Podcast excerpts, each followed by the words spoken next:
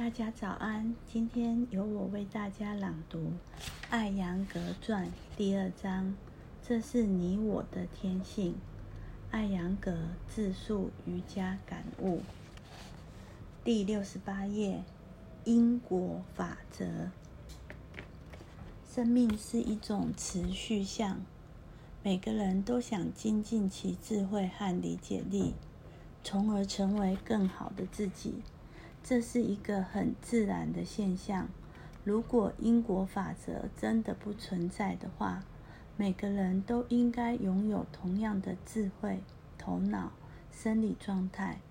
但事实上并非如此。比如说，在一个四十人的体式课堂中，所有人都听到同样的指令，但是个人会根据自己的心智水平。而接受到相应的点，观察到这些差异，就足以证明我们曾经存在过。我们存在于当下，将来还会继续存在。如果不能洗刷潜意识中的痕迹，新的印记还具备形成的空间。这个过程就会一直持续下去。万物相因晋升。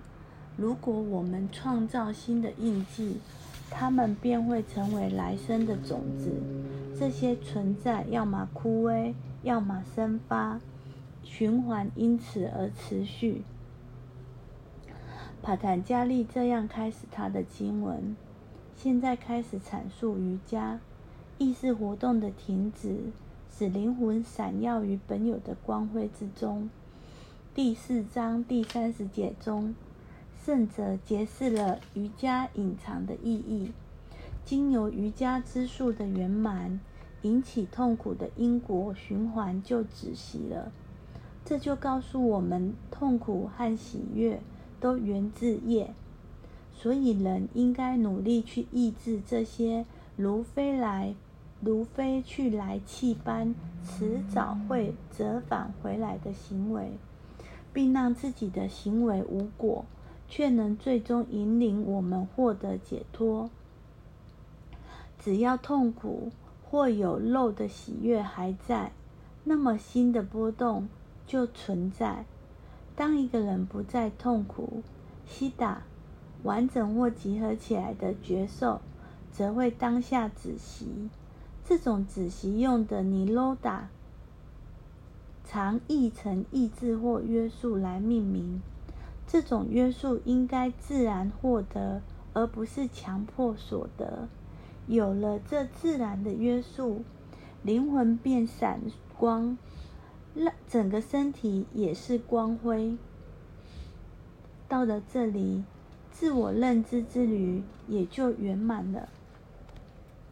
我们要学会在习练中看见西达的状态，明确地见证头脑智慧。和意识的境界，见证他们如何在习练的开始、中期和结束三个阶段发生转变。每天进行如此的观察，把这些变化储存于记忆的深处，使其成为观察身体细胞、头脑和智慧更细微变化的起点。尽管我们虔诚的练习瑜伽。我们的理解却可能有限，因为我们太渴望获得健康与平和，而这种健康与平和仅仅属于物质身体、生理和心理三个层面。人体由五大元素组成：土、水、火、风、空。这五大元素对应的感官觉受为香、味。色、畜生，土和香代表物质身体层，水和味代表生命能量层。这两层的发展，使人获得身体的健康和细胞的清凉还和平静。火和色则表现了意识心理层，火烧尽所有杂杂质，火元素塑造了头脑的质量。进而经由瑜伽发展出安静和平稳。智慧层属于风元素，并且与触觉相关联。自我和智慧产生接触，进而有了关联，这使得我更加活泼喜悦。而这样的活泼喜悦，正体现了喜乐层空和生与喜乐层的直面交流，创造了灵魂中的震动。于是，灵魂可以见证整个习练。我们要学习在体式和呼吸控制法的习练中，去连接所有这些层，灵魂之层，这样与灵魂的碰触。促进了所有层的开发，并最终打破层与层之间的界限，使其整体地显现为灵魂。自我在这个过程中便消弭了。有了宇宙智慧的波动，帕奎塔自然物质世界的本源才开始运转。第一原则，西达。也就是因为五大元素与其他相对应的五感、感知力、行为、头脑、智慧和我的活动，才创造出行动。从前的瑜伽士们懂得必须要去控制人类的第一原则，于是西塔 v Vitinoda 西塔波动的子息。就成了指导原则。我们已经丧失了古圣先贤的智慧的感知力，所以我们从其他自然原则入手，逐渐地随着瑜伽习练的成熟，再去触碰这个第一原则西塔。于是，对于那些经过数年的习练，懂得从外层向第一原则精进的人来说，西塔的波动不会产生，这样就征服了业。很多人都读过《博加梵歌》，奎斯纳在阿朱那面前献出自己的宇宙身，向阿朱那证明他存在于一切物中。他与宇宙灵魂帕拉玛塔玛的方式存在于你我之中。亚他玛意为体灵魂，而帕拉玛塔玛则表示更微妙的灵魂——宇宙灵魂。瑜伽习练就是为了发现宇宙灵魂这潜藏的力量。为了发现它，我们必须要约束我们的身体、感官、头脑、智慧和意识，使其足够成熟，配得起如此的视角。在此之前，我们既无这样的气魄，亦难见灵魂的实相。我们的习练就是要让灵魂从核心向外展开，去碰触由内而外、由外而内的所有存在。这样，正如同一条河从源头到大海，二元性失去其存在，无限的独一独一性得见曙光。如果人们能够从外层物质、身体、生命能量、意识、心理向内层智慧、喜乐去延伸自己的习练，习练者萨哈卡基就成了观者西达哈西达哈达。当元素和其对应的感官、行为器官、认知感官、头脑、智慧小我。意识以独一层次显现的时候，这样的习练就有了灵魂的视角。此独一性也正是认知神的基石，可以称为体式和呼吸控制法的灵性习练。持续的信念具足的学习或习练，阿比哈萨。当你的体式和呼吸控制法。习练触碰了更为精微的元素风和空时，灵性生活便展开了。大多数人仅仅处在习练的初级阶段，并没有在明辨层或智慧层中习练瑜伽。头脑很难掌控，像水银一般。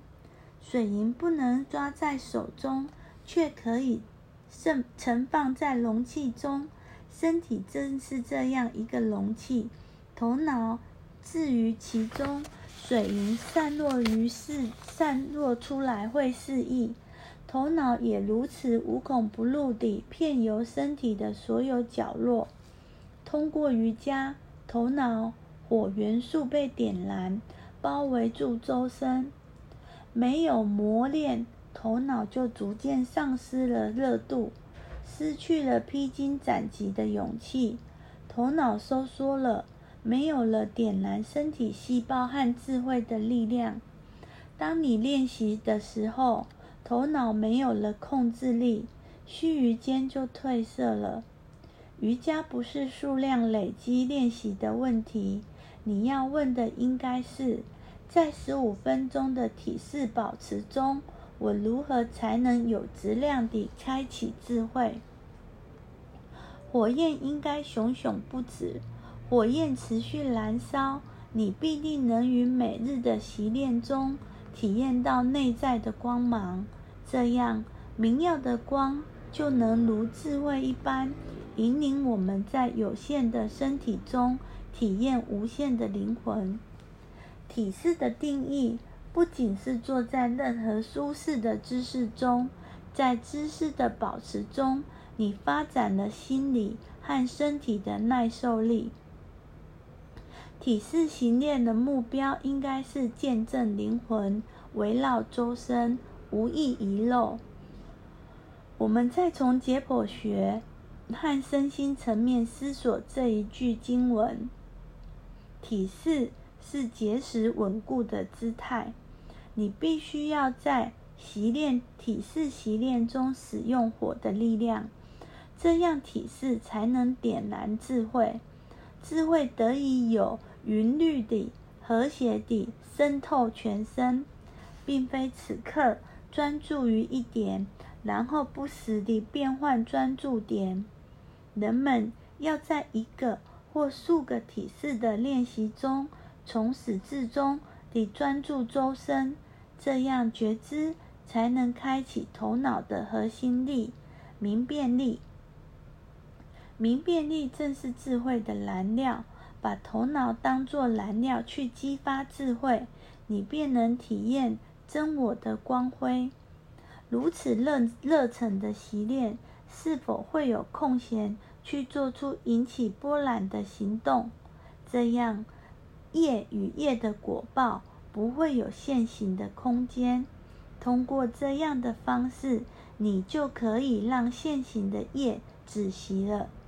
于是，可见或不可见的事物，愉快或不愉快的感受，带来烦恼或不带来烦恼的紧张，就都没有了形成的空间。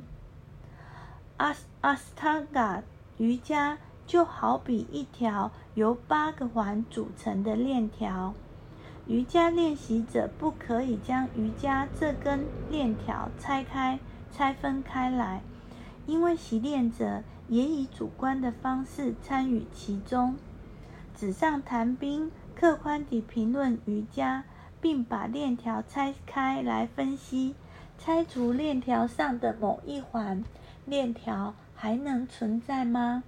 同理，瑜伽链上的环如果不在了，哪里还会有瑜伽呢？所有这些环都是彼此相连的，所以我们瑜伽习练者们也要在习练中去关照整条瑜伽链上所有的环。懂得瑜伽的理论和价值固然很好，但是理论知识绝不能像实践瑜伽那般帮助你。你可以去烹饪美食，但只有吃下去才能品尝其滋味。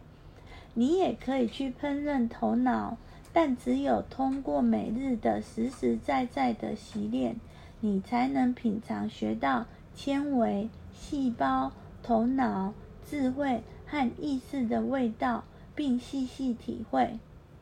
瑜伽确实可以帮助我们在这一世。解脱因果报应的缠缚，同时又能帮助我们以清凉、无无恨、无无嗔无恨的心来面对聚集的业和成熟的业。这样的人将不再讥讽他人之过，也不再对人恶言相向。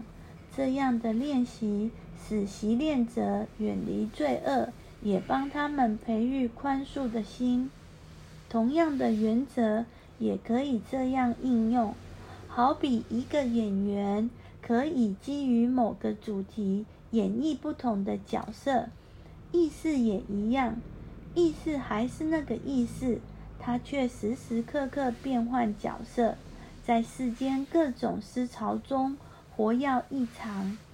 当他不想表演的时候，则表现出一副顺从的模样。如果表现得过火了，他则想去抑制；而其他时间，他则愿意专注于某个既定的念头或事物。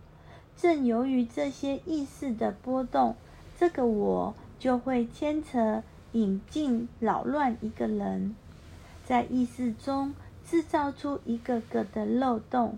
在聪明人身上，会表现出沮丧或心碎。西塔就像一个在我们的内在表演中表演各种角色的戏剧大师。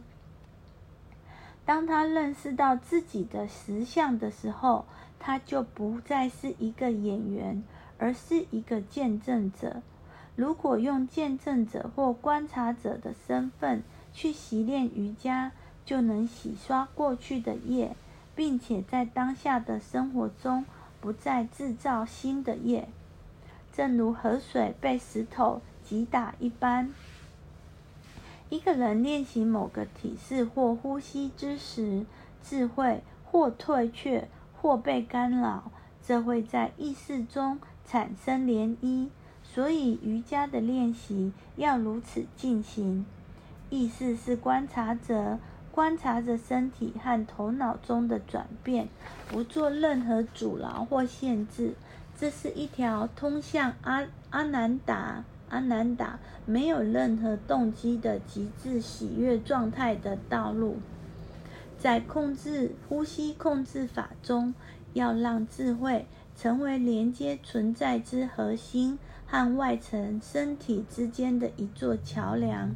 去观察始于源头的吸气，看吸气如何展开，类似在呼气中观察外层身体如何去碰触核心，在屏息中观察核心与所有层的连结，而所有这些层本就是一个整体。帕坦加利在《瑜伽经》第二章第二十八节说。通过习练瑜伽八支，获得高尚的智慧，行为和行为之果的循环就会终止。